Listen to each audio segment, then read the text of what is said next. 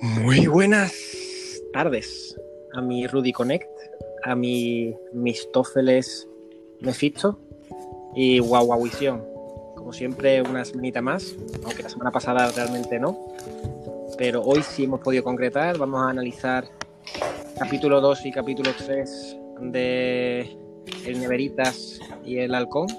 Y también hablaremos un, haremos un breve resumen sobre Invencibles. Si os parece bien, hablaremos primero de, de Winter Soldier Falcon y después ya dejamos para hacer un análisis sobre Invencible, la nueva serie de Amazon Prime. Sí, sí, sí, sí, sí. sí. Perfecto. Me parece. Pues muy buenas tardes ante todo, lo primero. Buenas tardes. ¿Qué tal? Buenas tardes. Eh, como siempre, empiezo yo analizando lo que me ha parecido capítulo 2 y capítulo 3. Eh, a ver, como ya sé vuestras opiniones un poco, a mí, por ejemplo, me ha gustado probablemente un poquito más el capítulo 3 incluso que el capítulo 2, pero he de decir que para mí eh, del hype que me supuso el capítulo 1 me ha bajado bastante el nivel de la serie. Yo creo que ha pegado un bajoncillo. Eh, se lo dije también a mi amigo Miguel, que creo que el capítulo 2 y la, estos superhombres nuevos que sale, este grupito nuevo, no sé por qué me estaba recordando a lo. a- o sea, lo voy a decir sin llegar a ser esto realmente, pero es un poco el nivel cutre que me supuso Defenders. La serie esta en la que reunían a Daredevil, al, al Hostias y a, en fin, a los amiguetes que parecía un poco cutre, ¿no? Sí. No llega a eso, porque evidentemente es Marvel, hay dinero, todo está muy bien hecho, pero me- no, me- no sé por qué no me llegó a convencer. Sí me gustó al menos un poco el, el Capitán América, pero sí y no, tampoco me llegó a, a suponer eh, este personaje que me vuelco de, de pleno con él, pero bueno, por lo menos tenía algo. Y ahora este tercer capítulo lo que me ha dado la sensación es que han hecho un poco... eh, todo esto que tienen siempre como una construcción lenta, que las cosas lo van introduciendo poco a poco, pues de repente tienes a, Simo, que lo tienes de, de las películas de Civil War, como un villano y de repente, no sé, es como un colega más de toda la vida de Dios, ¿sabes? Que se ha juntado siempre con ellos. Mm, no sé, he visto, lo he visto como un poco mal construido, sinceramente. No sé, no sé, lo analizaremos ahora, pero me ha parecido eso, un poco mal construido. Y habla, por ejemplo, Miguel y que cuente un poco qué le ha parecido capítulo 2, capítulo 3. Sí, bueno, yo, yo creo que estoy bastante más decepcionado que tú. O sea, estoy. eh, creo que uno de los principales problemas que me está suponiendo, ya que has mencionado lo de The Defenders. Bueno, es que reducirlo a un problema me parece poca cosa. Son varios. Eh, ya que has dicho lo de los Defenders, creo que estos villanos sin mucha personalidad, los Flag Smashers, que prácticamente son, o sea, son 100% sustituibles, es, es mi primer problema con la serie. Pero creo además que intenta abarcar mucho sin construir bien. O sea, tienes la trama del halcón, la trama del nuevo Capitán América, tienes la trama de Bucky por otro lado, tienes los Flag Smasher, tienes a Zemo metido en el ajo, y ahora encima vas a meter a Wakanda por ahí, tal como acaba el tercer capítulo. Eh, me, parece un poquito caos como que para que se puedan ellos armar bien la historia y más teniendo en cuenta que, estamos en la mitad de la serie. O sea, que es lo que más me preocupa, que hay tres capítulos más. Y, y esto parece que acaba de empezar. Y, y no se le ve con mucho ritmo para acabar. No, no te voy a mentir. Que por supuesto son tres capítulos que son prácticamente tres horas y puede cambiar mucho la cosa. Por supuesto. Ahora, cómo cambia la cosa de rápido o de bien, yo ya, yo desde luego no soy especialmente optimista ahora mismo. Aún así creo que, que ha dado pie a que lo que más se va a poder sacar de aquí son cosas para el futuro. Creo, creo que se le nota mucho, o sea, eh, voy a decir algo que suena muy feo. Y es que creo que los retrasos del COVID ha sido un golpe de suerte para Disney y Marvel. Y más que nada por el hecho de que si se hubiera estrenado primero esta serie antes que WandaVision como estaba planeado, eh, no creo que el hype hubiera sido tan alto. Que no hablo en la serie, sino en el universo en general, por las series de. Porque tiene mucho, como has dicho, que, que recuerda de The Defenders de vez en cuando, de este de esta televisión plana, de este falta de, de carisma, de este actores actuando con, con la base Netflix de sonrisita y mirándose. la verdad que estoy bastante poco dentro. Hmm. También tengo que decir que hay una parte de mí, y creo que esto es lo más en claro que saco de estos tres capítulos, que creo, y me duele mucho, sobre todo por Sebastián Stan, pero creo que esta serie sería mucho mejor si en vez de del Falcon y el Winter Soldier fuera el Falcon. No. Vale. Pues Rodrigo, una valoración sobre el capítulo 2 y el capítulo 3. Sí, mm, a mí el capítulo 3 es el que me ha decepcionado mm, mucho. Eh, el capítulo 1 y el capítulo 2 me han parecido que iban en una línea que me estaba gustando bastante. Mm, me, ha parecido en el capítulo 2, por ejemplo, la escena, bueno, así a grandes rasgos, ¿no? La escena, a lo mejor la que están ahí con la psicóloga, esa escena un poco de, de coña, pero que acaba siendo eh, seria. Ha habido escenas en el capítulo 2 que me han gustado mucho, en general el 1 y el 2 más o menos los he sentido en la misma tónica y, y no me han disgustado, pero es que, es que el 3, es que el 3 me me ha parecido un despropósito es que pienso que con el 3, no sé, se ha encargado. Eh, Civil War se ha encargado a, Fimo. O sea, no, o sea, tío, es que de verdad, es que. es que los primeros 5 minutos, 5 o 10 minutos en los que. Eh, es como, sí, he dejado salir al Capitán Cimo de, de, ahí. El hipotético caso. Varón, varón Cimo. Tío, eso, el varón, tío. que por, bueno, eso es otra, que el varón Cimo que, en fin, es que criticamos a veces, yo critico a la Liga de la Justicia porque es que es una puta mierda, y, pero hay que ser justo también, y es que cuando hay un capítulo de mierda mm, de Marvel, hay que decirlo en voz alta ellos y decir, este capítulo para mí ha sido una mierda, porque es que de verdad, es que vaya un poco más y te meten ahí a, a todos los personajes de mierda de yo, perdón por usar la palabra mierda, pero es que estoy seguro, ¿eh? es que de verdad.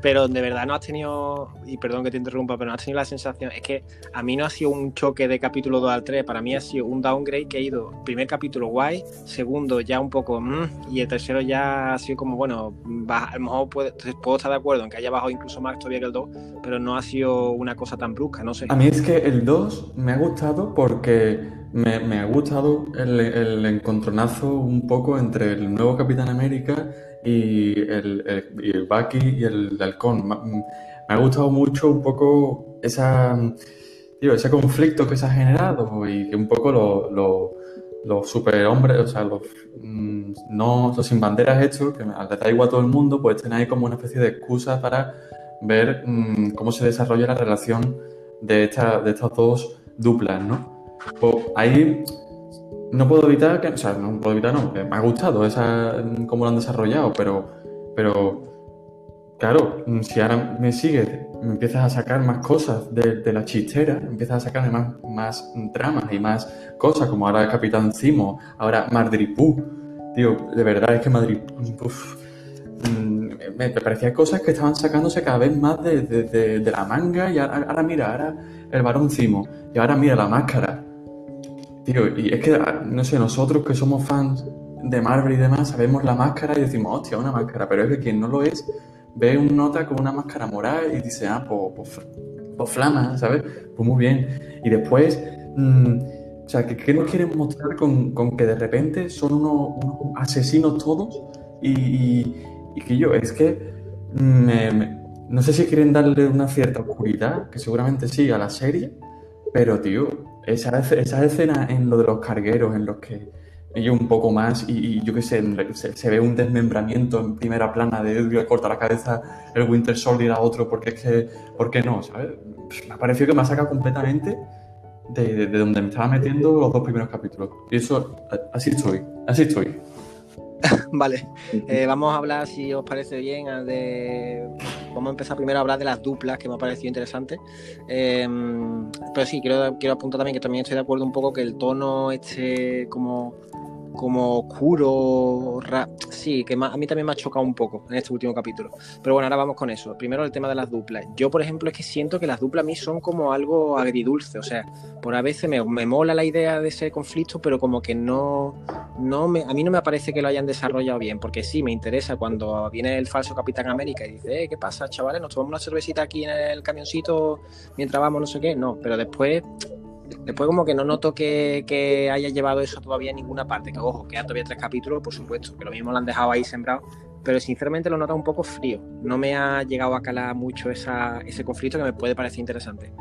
Eh, no sé qué opinas tú, Miguel, con eso que ha dicho Rudy. Eh, no estoy, o sea, me, me, sale del alma tener que defender esto. O sea, lo siento mucho. Tengo que defender algo que no me gusta, pero no estoy para nada de acuerdo con, con la visión catastrófica que tiene Rudy del episodio. O sea, quiero decir, estoy más de acuerdo contigo en que se parece, o sea, quiero decir, había una bajada, pero una bajada que, que no me parece que sea discordante con los anteriores dos episodios. Eh, creo que entra todavía en tono, al menos para mí. Eh, lo del tema del. Curiosamente, el falso Capitán América. Vamos, el falso Capitán América. El nuevo Capitán América, John Walker. A mí me está pareciendo lo mejor de la serie. Es curioso que digas eso. Precisamente porque están jugando una historia de los complejos del Nota, tío. Mm.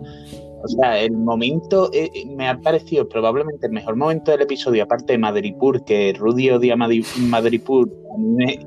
Me, parece eh, abrir una ventana a, futuras historias de Marvel. Eh, el momento este en el que dicen, ¿tú sabes quién soy yo? Me, parece que dice mucho del personaje y que es un buen desarrollo el que pueden llegar con él. perdona que te interrumpa, no, no, yo estoy, o sea, a mí me gusta el nuevo Capitán América. Lo que yo hablo es de o sea, lo que yo hago hincapié es el tema de las duplas. O sea, la confrontación de Capitán América con su nuevo amigo eh, de piel oscura y. para que no se ofenda a nadie, no nos bloqueen esto. Y después también, por otro lado, tienes a. que es que no sé cómo se llama el amigo del Capitán América nuevo, la verdad. No sé cómo es ese el nombre de ese personaje. ¿Cómo? Bueno, el nombre, de, o sea, el nombre de, el apellido es Hoskins, pero creo que es Battlestar, o algo así se llama. Battlestar, vale, pues, pues Hoskins, eh, como sea. La cuestión es que esa dupla con respecto a la otra dupla, que a mí me parece que puede haber un confrontamiento guay, el típico de la pareja de polis que molan con la pareja de poli que, que digamos que tienen ese conflicto. Y eso es lo que yo veo que para mí no lo han desarrollado. El Capitán América nuevo como tal sí me mola ese personaje. esa es la cuestión, que me gustaría ver más de probablemente de eso. Eso me refería a mí. Sí, vale, vale. No, sí, yo, yo es lo que te digo, que a día de hoy, o sea, tengo la sensación constante de que Bucky y Simo, sobre todo en este capítulo, están en otra serie. O sea, están, están a su rollo. Y quiero decir, tienes al Capitán América con su compañero Battlestar y tienes al Falcon eh, intentando demostrar que es el. Vamos, intentando demostrar, ¿no? sino con este sentimiento de yo debería haber sido el Capitán América. Eh, es raro y creo que Bucky no me acaba de encajar en esta dinámica de las duplas. No sé, no, acaba de entrarme a mí. Supongo que el tema es eh, una pelea entre dos y dos. Porque ya se sabe cómo es Marvel y bueno, igual que hicieron con Agatha y el Visión Blanco. Mm. Pero no, no le acabo de encontrar el hueco en esta serie. O sea, no estoy en contra del personaje, ni el personaje me parezca que sobra. Simplemente me parece que, su hueco en esta serie está sobredimensionado y para mal. Y que, que toma demasiado centro de la acción cuando en realidad, por eso he dicho antes lo de que esta serie quizás habría sido mejor si se llamara The Falcon, quizás habría tenido un hueco mejor como secundario que como coprotagonista. Pero bueno, estoy, de acuerdo. Estoy de acuerdo, realmente no es algo que yo hubiera pensado, pero estoy de acuerdo con Miguel. Probablemente sí es verdad que para, mí, para mí, o sea, para mí ahora mismo el personaje de Falcon me entra mucho mejor que Bucky. Y eso que Bucky en realidad me gusta y me interesa. Pero es cierto que lo que dice Miguel, probablemente. Pero o sea, yo pienso que, o sea, los dos primeros capítulos, mm, yo no veo un mal desarrollo de Bucky, ¿no? No, es que sea un mal desarrollo, es que es un desarrollo totalmente aparte del tema.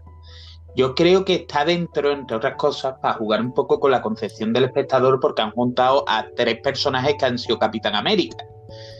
Bueno, cuatro si metemos a Patriot, pero Patriot no cuenta. Patriot en este caso es el niño que está con Isaiah Bradley, que es el antiguo Capitán América Negro que dejaron en. Eh, que aparece en el segundo temporada, que abandona un poco la historia. Yo creo que un poco lo que están hablando es del legado y dice, vale, Bucky podría tener un hueco ahí, pero es que luego la serie está con. Eh, eres una máquina de matar, venga, eh, soy Timo, pégale. Y no, no, no, es que este último capítulo, este último capítulo es que se ha salido. Mm, vamos, yo lo, me siento así, que se ha salido del tono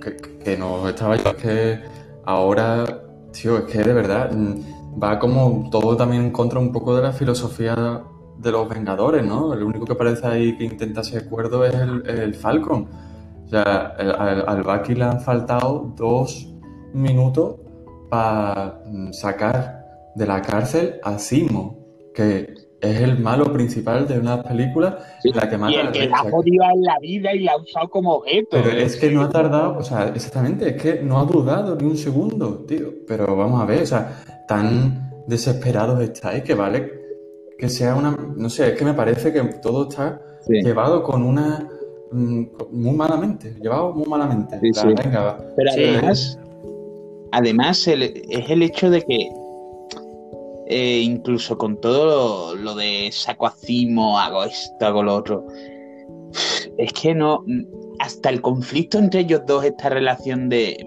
que vamos mal, pero tenemos que ser que estar juntos porque son vengadores es que no, ni incluso ya en el segundo capítulo me parece bien desarrollado, o sea, me parece un poquito sacado de la manga, que sí, que siempre han tenido un poco el pique y demás, mm. pero me parece bastante exageradita. Yo es que, es que a mí nos hemos quejado, por ejemplo, en las cositas que nos hemos quejado en WandaVision, precisamente, que eran a lo mejor, pues eso, a lo mejor el tema de algún cameo, el tema de algún personaje de desarrollo, y después cuando, cuando vimos el tema de lo que habían comentado director, productor, etcétera, con que si el COVID frenó la llegada de Benedict Cumberbatch, que si querían haber hecho 10 capítulos, entonces todas esas cosillas que tampoco eran cosas muy graves, eran más bien cosas menores, son incluso más perdonables todavía, pero en esta serie tengo la sensación sensación mm. de que, por ejemplo, esa mala construcción que dice Rudy, estoy 100% de acuerdo, que para mí en el tercer capítulo creo que lo que más falla es la construcción, que me parece todo muy acelerado y precipitado con, con el de este decimo, pues probablemente yo no creo que sea más, más tan debido al COVID, sino más las decisiones que han tomado y... no sé. Ahí estoy contigo, o sea, eh, no le veo sentido echarle la culpa al COVID de 20 tramas y que encima eh, meten ya la 21 que es e, ese final con, con la, la de los Dora Milaje apareciendo así, que en realidad tiene mucho sentido si te pones a pensar los cinco minutos. Pero a la vez desde un punto creativo no acaba de tener sentido que digas, venga, en esta serie que va sobre esto vamos a ir centrándonos en, en mm.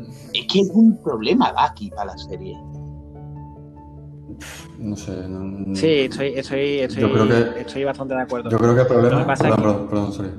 No, no, sí, sí, habla. Es que, tío, yo creo que yo no veo, yo no estoy de acuerdo en que sea un problema Bucky, sino todo eh, como Bucky es como una especie de, de masa, de, ¿vale? para que tú vas a hacer una tarta, ¿no? Entonces tienes ahí la base, tienes ahí a Bucky.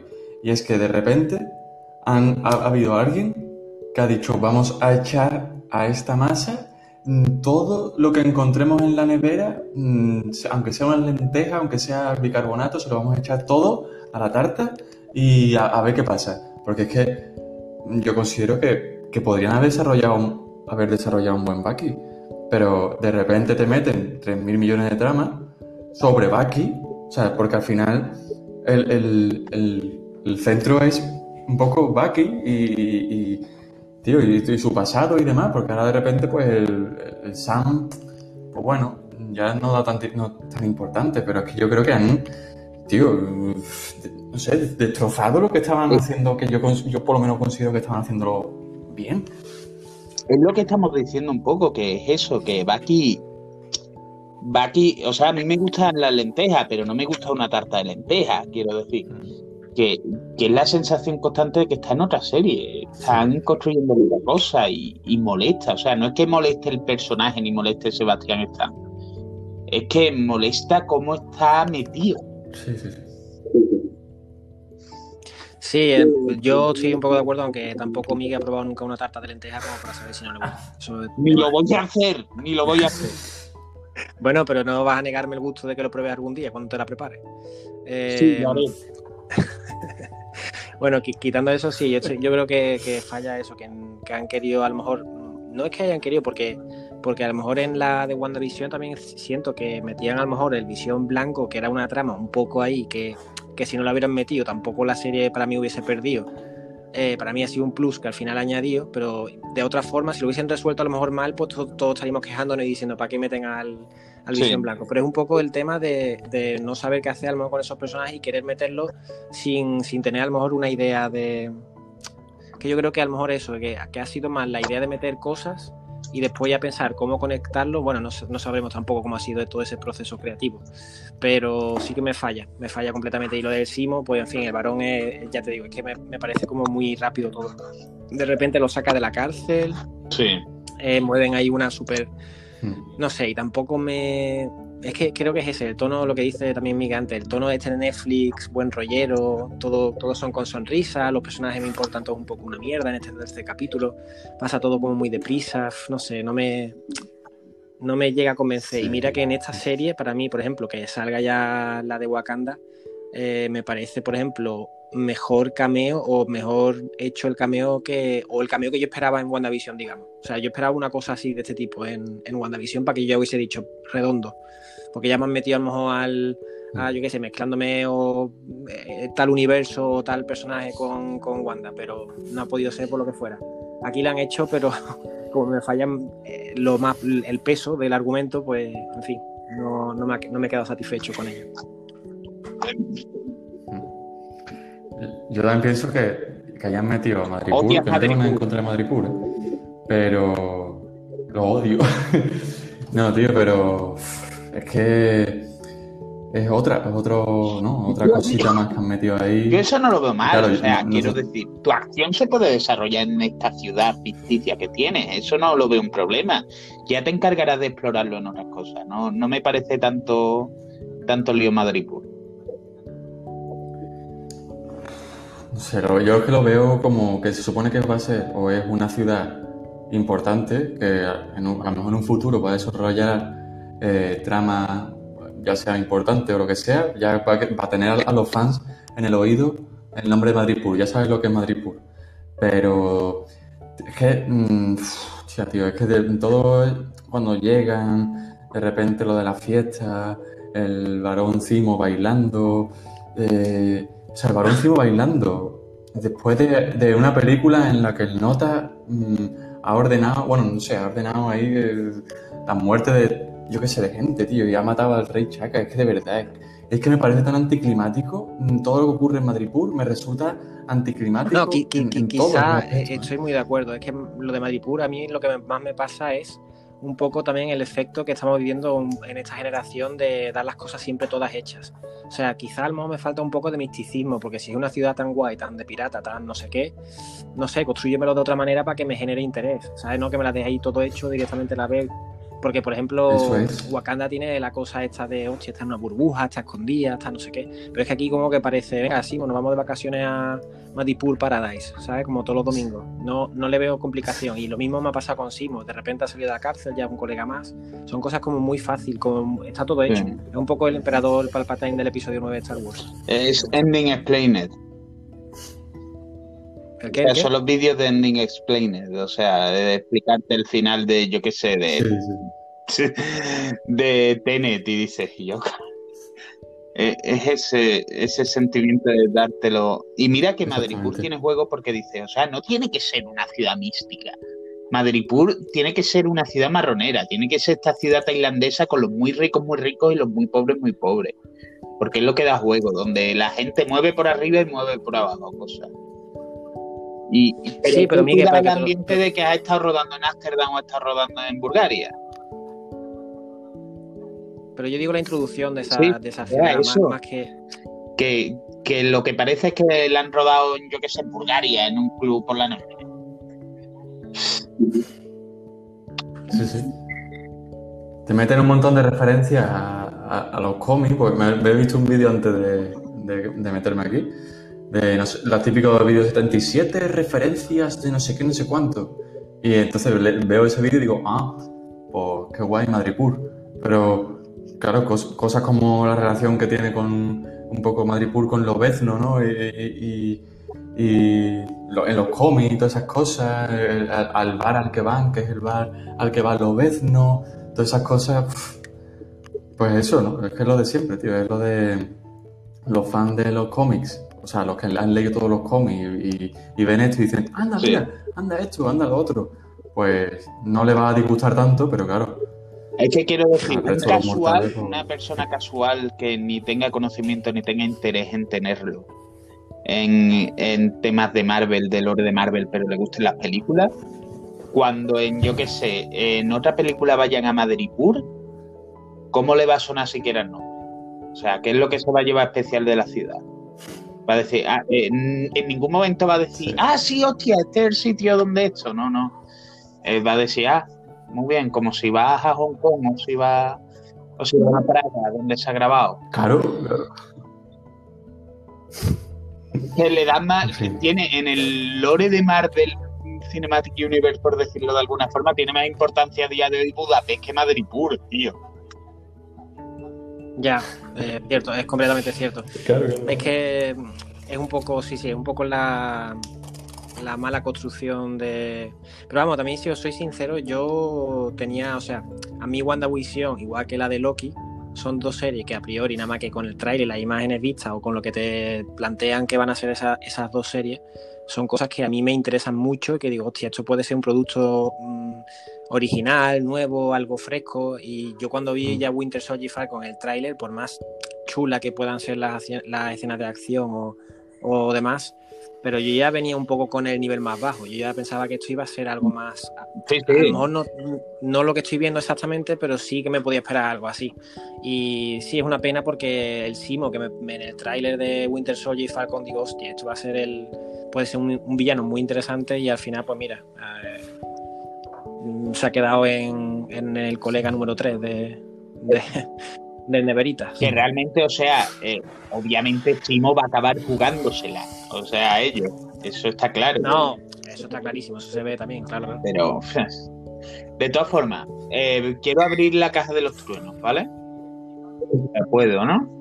Sí, sí, por supuesto, dale. Eh, están dando Sí. mucho hype a una aparición sorpresa de un personaje en el capítulo 5. ¿Quién es? Vale. Venga, Rudy, ¿qué, teoría, ¿qué teorías podemos sacar de aquí? Eh, Un personaje sorpresa, pero estaba algo más. Sí. ¿Algo más, Miguel, de, de- con lo de sorpresa? ¿Algún, da- ¿Algún dato, alguna info, algo? Espérate. Creo que está dejando entrar a, a su conviviente de la casa Z, la gata. Sí, eh, que a lo que íbamos. Que eso, que a quién has dicho, Rudy? No, que No, no, que si sabes algo más, o sea, si, si Eh, es alguien que ya aparecido o alguien es que no ha aparecido simplemente todavía. Y, Sí. eh, bueno, han dicho sobre el- un personaje eh, que le gustaría, uno de los creadores, verle con Thor.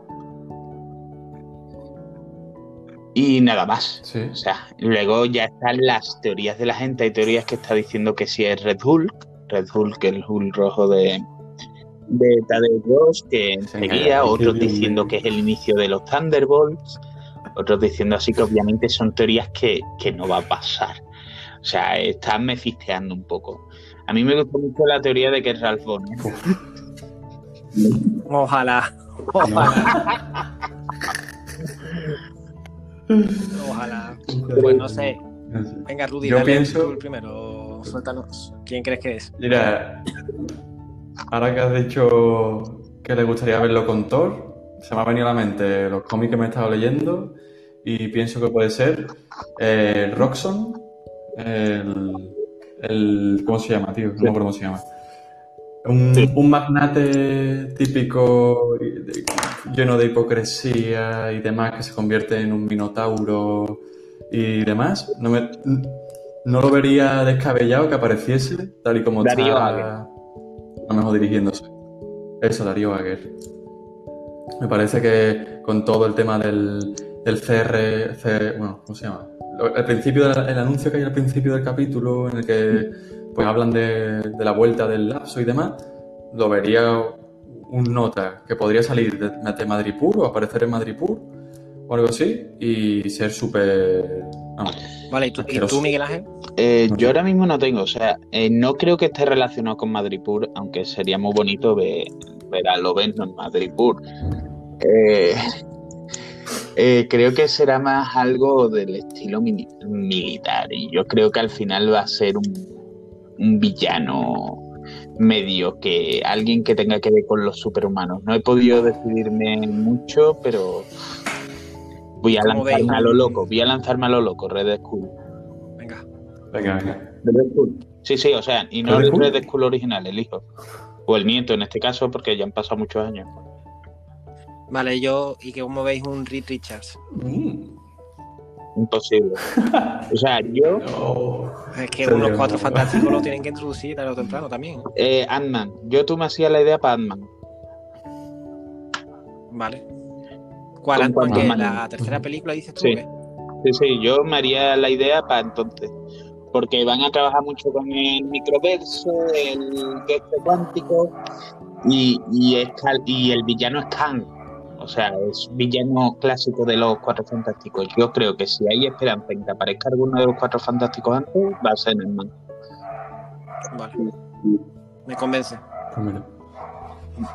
Me como- Ahí yo he leído una teoría por ahí, o he escuchado una teoría, de que puede que el malo final, que el, el Power Broker y todo esto, sea realmente Armin Zola. No el de ¿no? Capitán América. Eh, dicen, eh, si os fijáis en la- las cámaras de seguridad que hay, tienen una tonalidad verde, que es justamente la tonalidad verde que hay en... No descarto, en- no descarto que Zola hubiera tenido algo que ver, pero creo que si tiene algo que ver es algo más instrumental que otra cosa. Bueno, yo creo que podemos, podemos volver a sacar el baúl de Mephisto, ¿eh?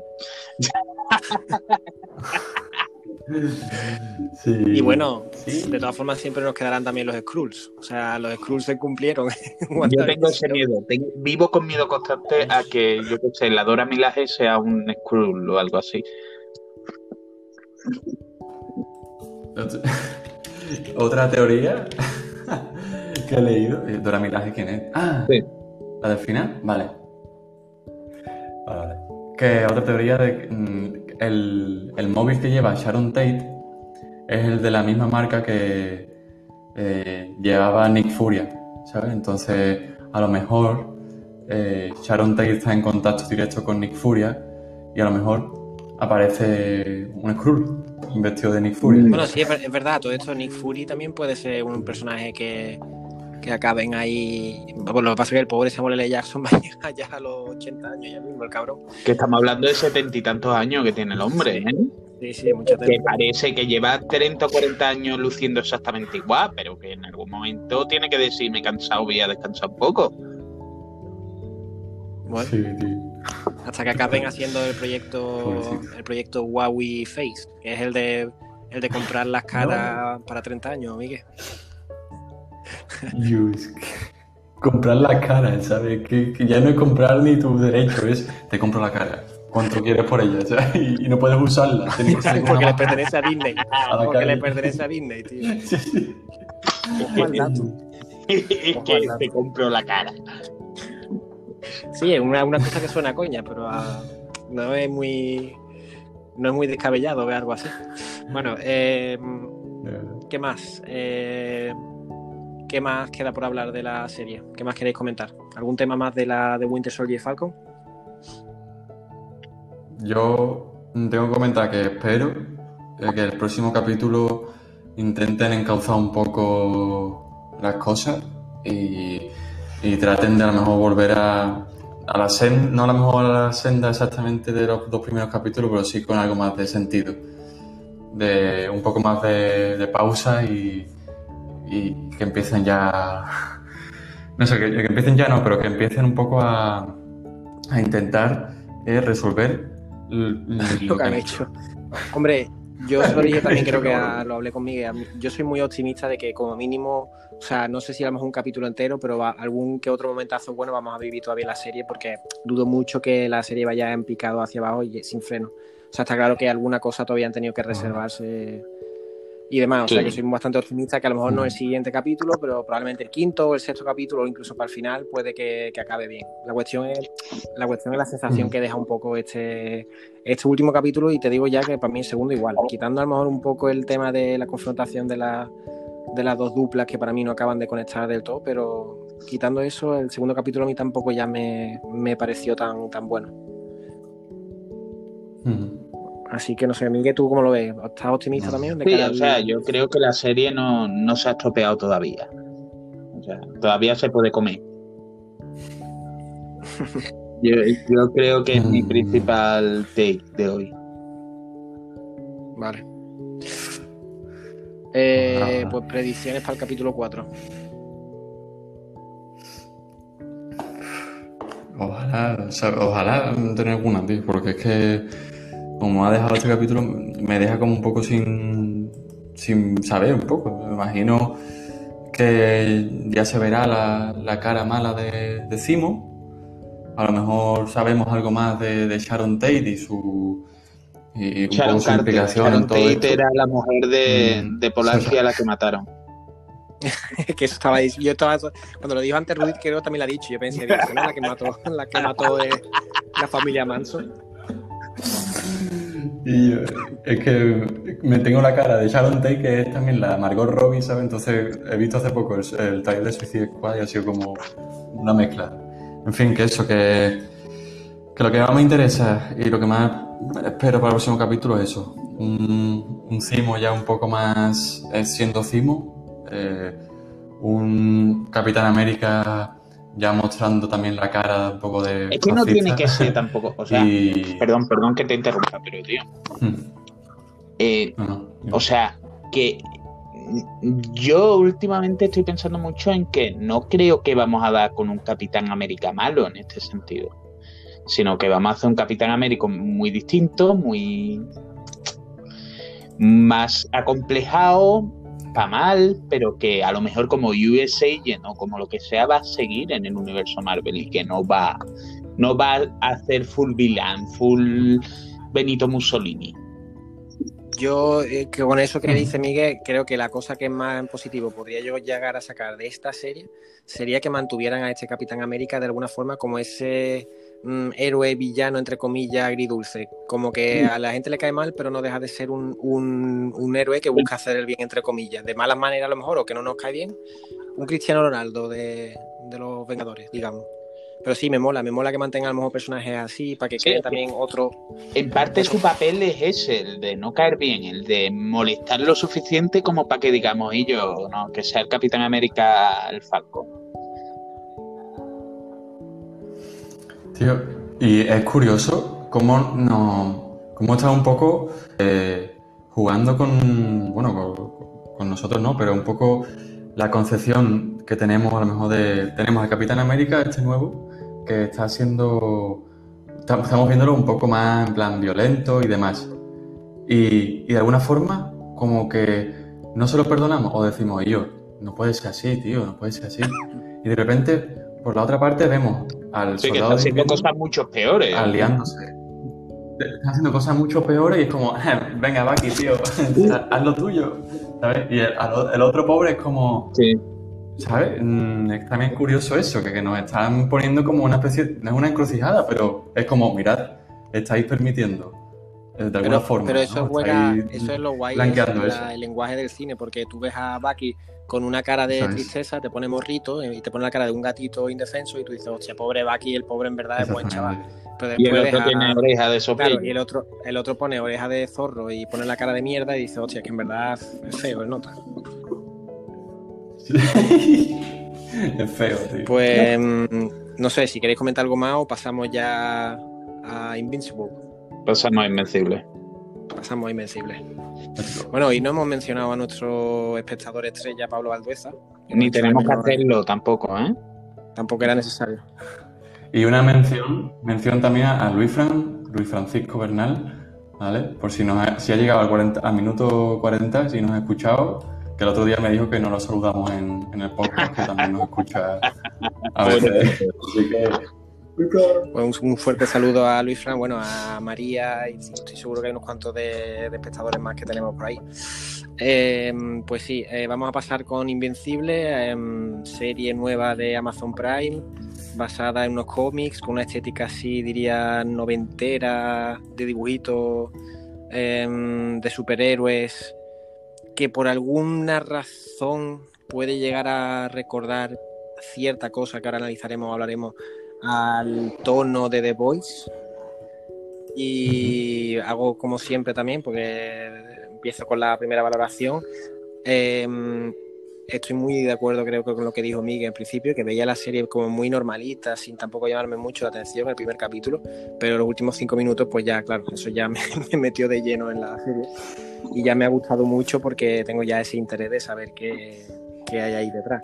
Eh, evidentemente, si no habéis visto Invencible, pues ahorrar, ahorraros esta parte del podcast para escucharlo en otro momento que hayáis visto. Hasta ahora hay cuatro capítulos, me parece, y sale igual a cada viernes como, como Winter Soldier. Em, lo dicho, a mí me ha gustado bastante, me gusta el tono de la serie hacia dónde puede ir. También estoy, también lo hemos hablado con Miguel, que el último capítulo también me parece un poco más flojillo, pero sí es cierto que me gusta mucho más que, que el último capítulo de Winter Soldier, también te digo. Así que nada, Miguel, por ejemplo, valórame. Yo ¿qué te eh, ahora?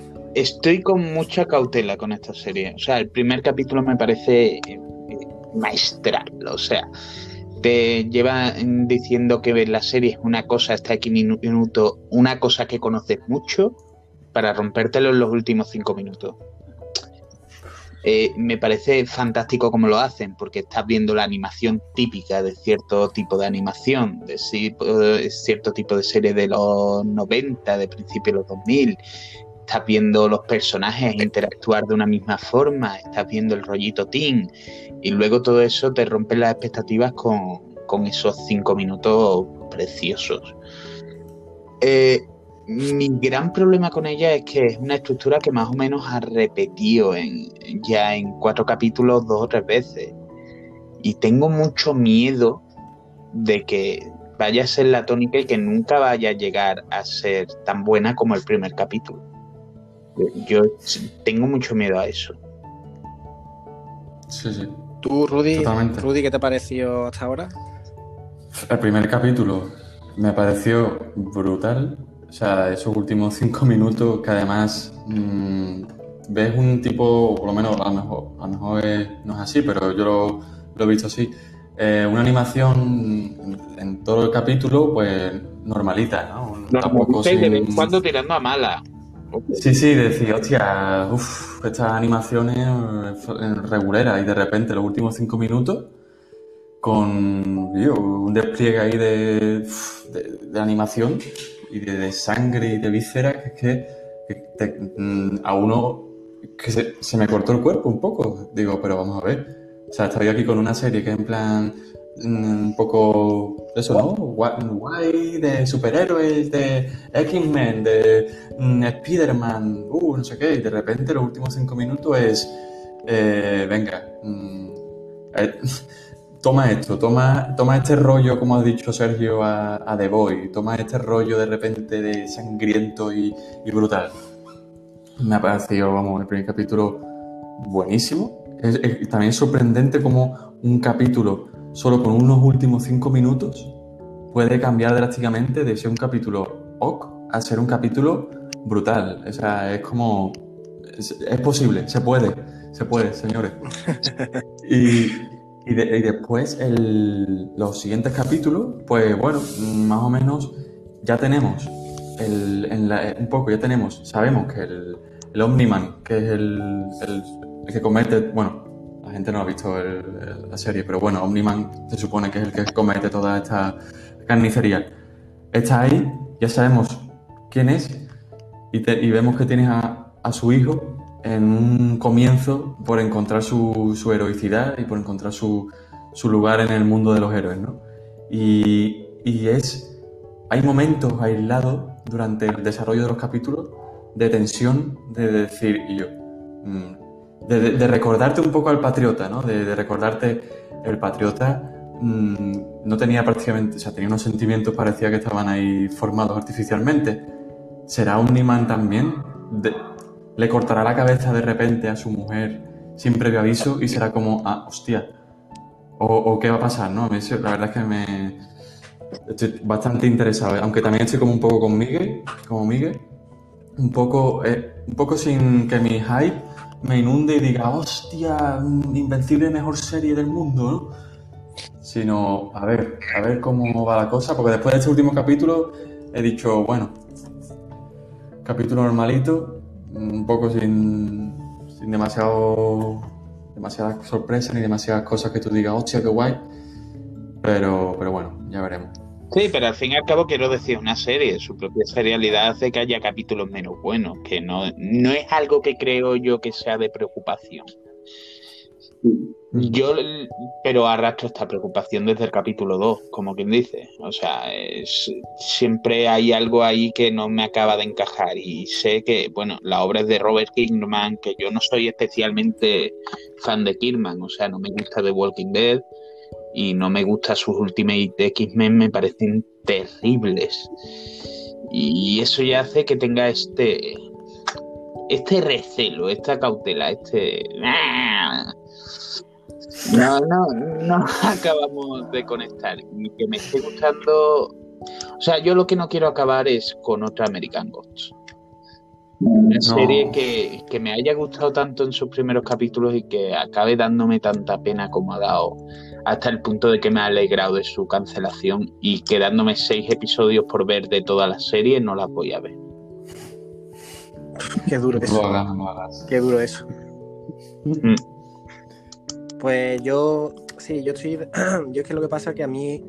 Eh, a mí es cierto que los últimos cinco minutos me han construido un hype porque puede porque sea donde puede llegar, llegar esa serie. O sea, me ha construido algo que he dicho, vale, la serie puede llegar a hacerme esto, entonces guay. Tengo ahí las expectativas altas, que lo mismo a ver lo que, lo que hemos dicho, ¿no? El último capítulo no ha estado tan arriba, pero es perdonable porque, en fin, tiene, tiene ese potencial o tiene esos personajes que te pueden generar esos momentos duros de confrontación.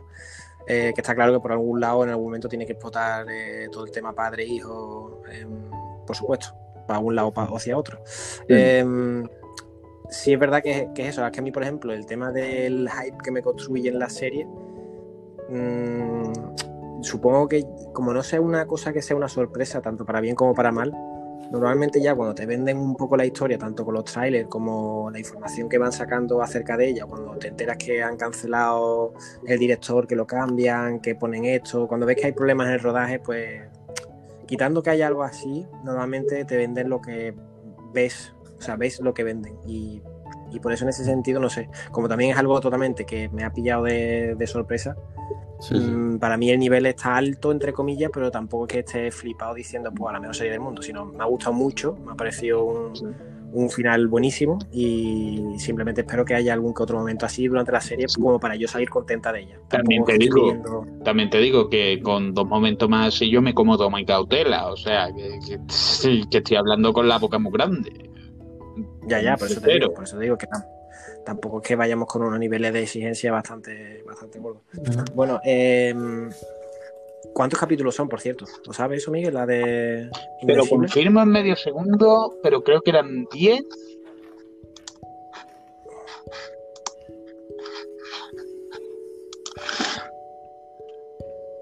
Estoy googleándolo.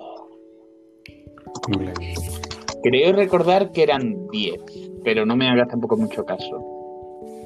¿Vale? Pues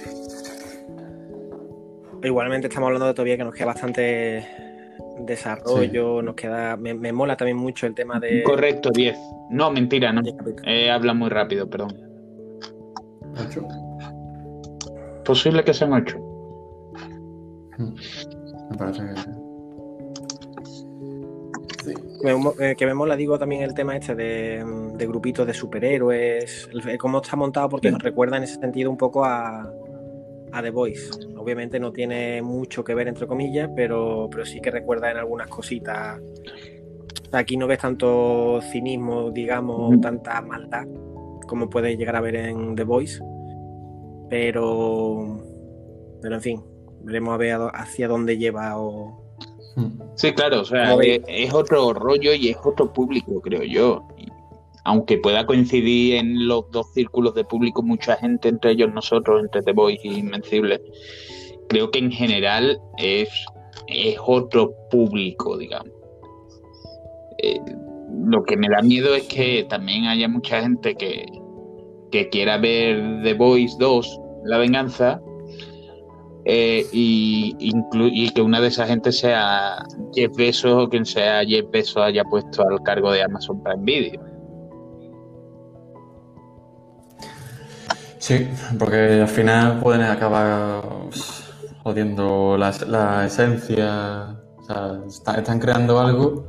Si ahora quieren cambiarlo para que se parezca a otra cosa, al final se, se cargan un poco la esencia original de, de, ese producto. No sé. Yo la verdad es que me alegro mucho de haber, o haber descubierto esto porque es algo muy inesperado en este mundo de, Marvel y de DC. De repente te encuentras con algo completamente pues, un poco apartado y, y, gusta.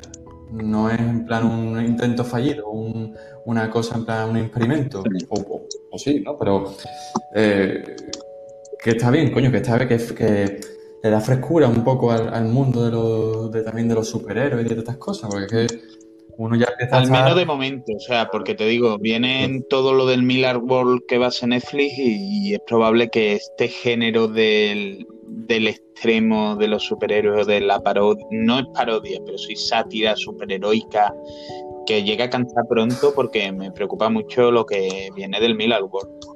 Sobre todo, entre otras cosas, porque no me llevo bien con Miller tampoco, como escritor.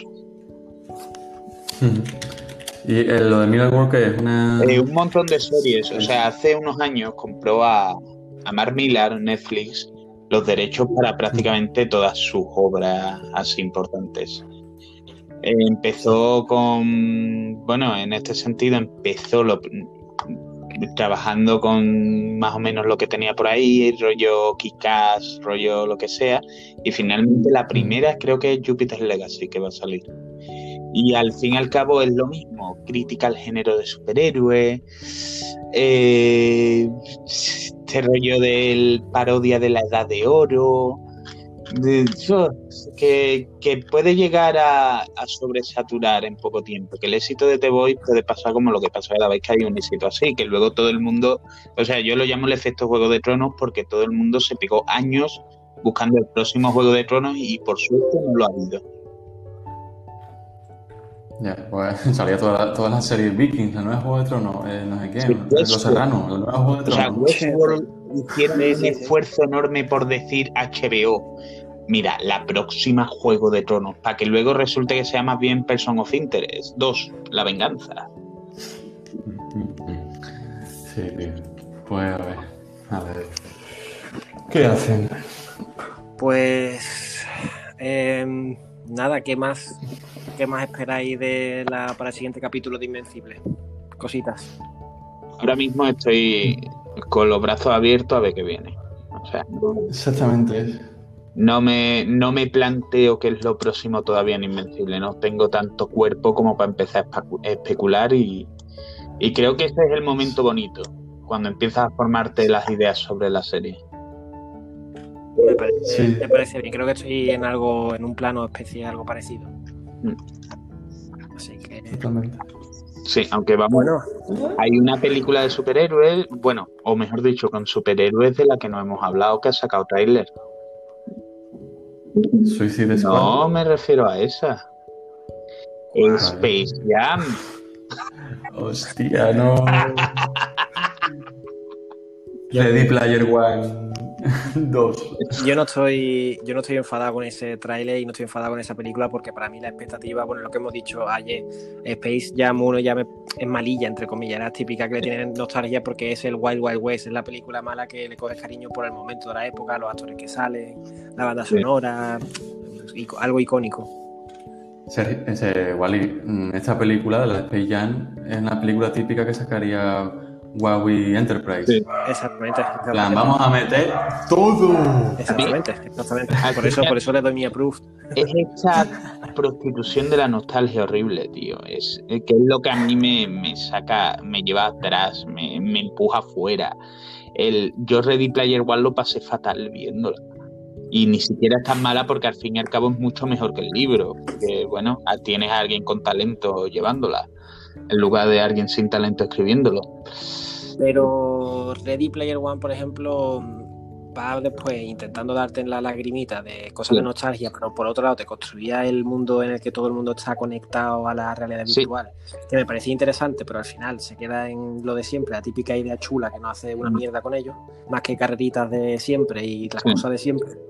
Y, a- y esta de Space Jam, pues no sé, es otra vez otra oportunidad para hacer algo diferente con el tema de la realidad virtual. Oh, no, no, no van a hacer nada, ¿eh? que lo sepas ya. O sea, esta es mi predicción. Eh, eh, y van a estar de público en el partido. No te vayas a creer tú que van a hacer nada en absoluto. Ya.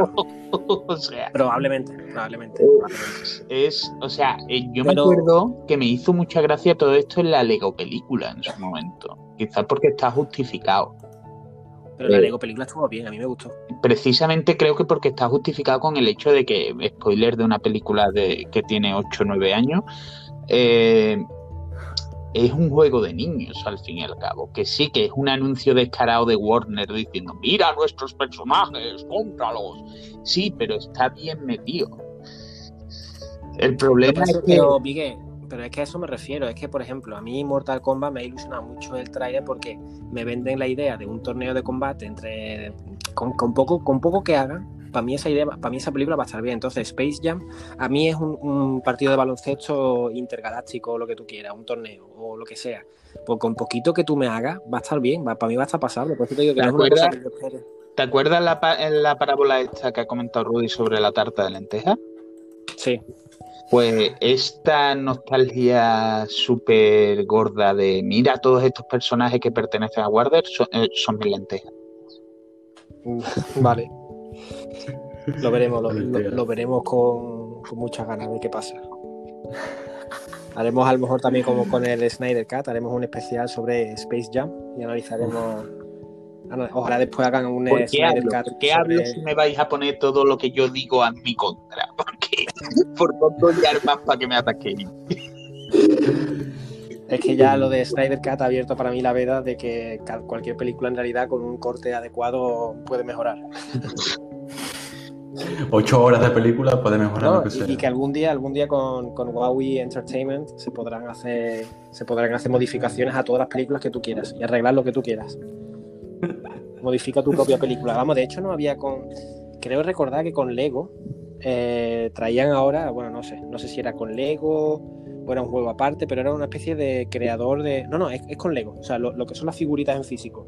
Tú los comprabas y te venía una especie de, de CD o de enlace, ¿vale? Y te descargabas lo que tú te, te has comprado y para poder eh, crear como películas con ellos. O sea, puedes hacerlo bien por stop motion, haciendo pequeñas fotos y después podías como montar pequeñas películas con eso. Entonces, eh, ¿quién nos dice a nosotros que tarde o temprano no podamos decir en plan, tío, a mí Batman, la leyenda renace, no me ha convencido del todo. Yo creo que me faltó esto.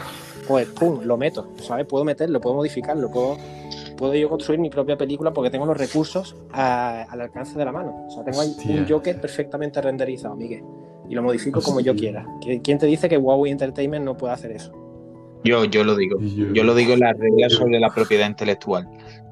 Bueno, la- las reglas O sea, son- ¿tú son qué- cosas que se pueden modificar, Creo que Warner te va a dejar crear Warner, como digo Warner, digo Disney, digo cualquier empresa gorda, cualquier mayor, te va a dejar jugar con sus juguetes. No, no, no, no, no. Es que me- no, no me, no me has entendido. Es que yo voy a jugar con mis juguetes. O sea, estoy hablando como si fuese a lo mejor yo Disney, como si yo fuese Warner. No, no, si pero son fuese... suyos, son suyos. Quiero decir, por mucho que la película sea para ti, cualquier cosa que tú digas, bueno, es que lo puedo cambiar y colgarlo en internet para ganarme dinero, vas a tener unos abogados en tu puerta diciendo, hombre, no, no, no, pero yo no hablo, yo no hablo de yo, de yo a nivel de usuario en mi casa, que también, que creo que también se podrá hacer, pero claro, como a nivel sin recaudar dinero, eso también probablemente. Yo hablo ya más bien de que eh, dentro de 10 o 15 años empiece la gente incluso a arreglar y a hacer los cuts, pero gente me refiero a eso, gente de Warner o gente de Disney y digan, oye chicos, no nos ha gustado mucho la película de Los Cuatro Fantásticos, la quinta, la quinta versión de Los Cuatro Fantásticos no nos ha convencido, vamos a hacer la versión definitiva y la recortan y hacen ahí el... Eso sí, creo que... Eh, creo que lo único por lo que a lo mejor nos haría es por... Porque al fin y al cabo la gente tiene memoria, al fin y al cabo Creo que es por lo único que no se haría tanto, pero al fin y al cabo ya lo han hecho con el Snyder Cut, ahí se ha abierto una ventana. A lo mejor hacen como en 1984 con el doble piensa y empiezan a erradicar ciertos recuerdos, Miguel. Y no vas a poder encontrar con esto de la digitalización y que cancelaron hace poco, no sé qué película fue, la de lo que el viento que se llevó por el tema de, del racismo y todo eso piensa que a lo mejor en, un futuro empiezan a erradicar ciertas películas y ya no las encuentran ni siquiera. Ya no están ni en VHS ni en DVD, están por ahí todas erradicadas. Nada, eso es inviable. o sea, primero es inviable y segundo, eh, mm, lo que el viento se llevó está en Amazon a cuánto tiempo, a cuánto precio. a 10, 15 euros. O sea, que al final lo de cancelar es eh, la gente, 6 euros. Puedo comprar tanto lo que el viento se llevó como Casablanca por 6 euros. Sí, pero todavía Miguel Ángel hasta que Huawei Entertainment decida que, que tú veas. El futuro, el futuro, Miguel, el futuro está preconfigurado. No, no, no, no. bueno, pues eh, llegamos a nuestro final.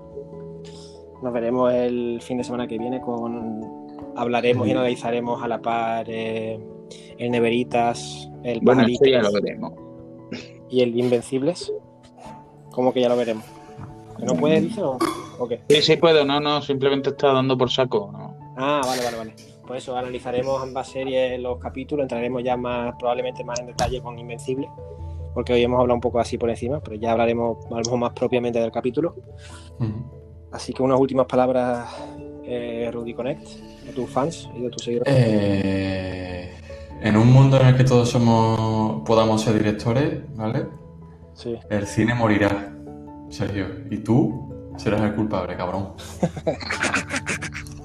Yo creo que precisamente todo lo contrario. O sea, en el momento en el que cualquiera puede hacer una puta mierda, eh, se dará cuenta que lo que se estrena en cine eh, no es algo que pueda hacer Sergio en su casa.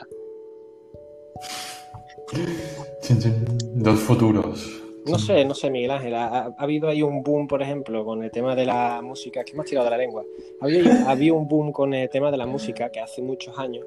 Eh, o sea, primero, primero tenías que tener un algo, ¿vale? Vamos a partir de la base que tenías que tener un algo, porque aunque fueses mal cantante o fueses una basura, tenías que tener un algo y después eh, las discográficas estaban a cuenta gota. O sea, había tres o cuatro discográficas a las que tú tenías que ir y encima, pues a veces tendrías que bajar los pantalones. Entonces, eso era antiguamente. ¿Qué pasa? Que hoy en día cualquier tonto te puede grabar.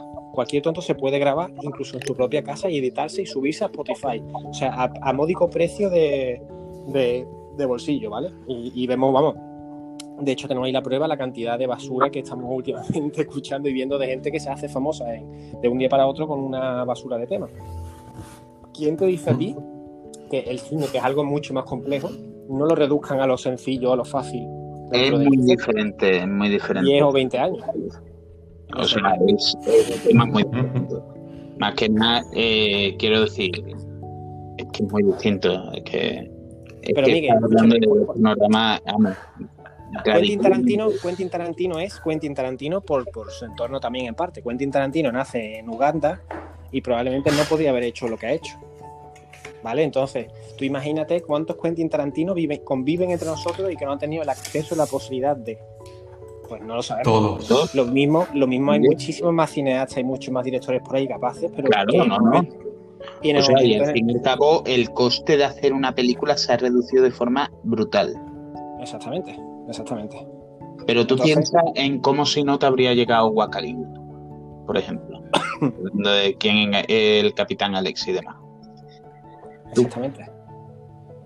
Que es lo que digo, que hay una diferencia entre eso y el y yo estoy aburrido en mi casa, esta película no me ha gustado, voy a, voy a hacerme mi propia cena de hay- creo que hay una diferencia logística que es bastante gorda de saltar y que no es algo que tú digas lo puedo solucionar con Spotify y una tarjeta de sonido. No, está claro, está claro. A ver, he dicho que es muchísimo más complicado, pero quiero decir, se está reduciendo porque tú mismo has dicho, es mucho más sencillo hoy en día hacer un producto audiovisual y con plataformas como Netflix, Amazon, Sí, eh, etcétera, todo eso ha hecho evidentemente un auge y ha impulsado todo esto, pero que no sé, que yo no veo muy descartado que en Huawei Entertainment se planteen este tipo de cosas en el futuro, rollo 10, 20, 30 años, que haya una nueva forma de hacer cine, no sé. Quiero decir, el- la cosa que más, más me relaja sobre eso es, es el hecho de que ya hay juicios sobre, bueno, aquí en España ahora ha llegado lo del anuncio de Lola Flores, pero es que eso en Estados Unidos ya habido juicios y han salido bastante, bastante mal parados por usar imágenes de muertos, en este caso sin su consentimiento. Y ya hay juicios desde hace cientos de años con lo de que tú no puedes ceder tu imagen a perpetuidad.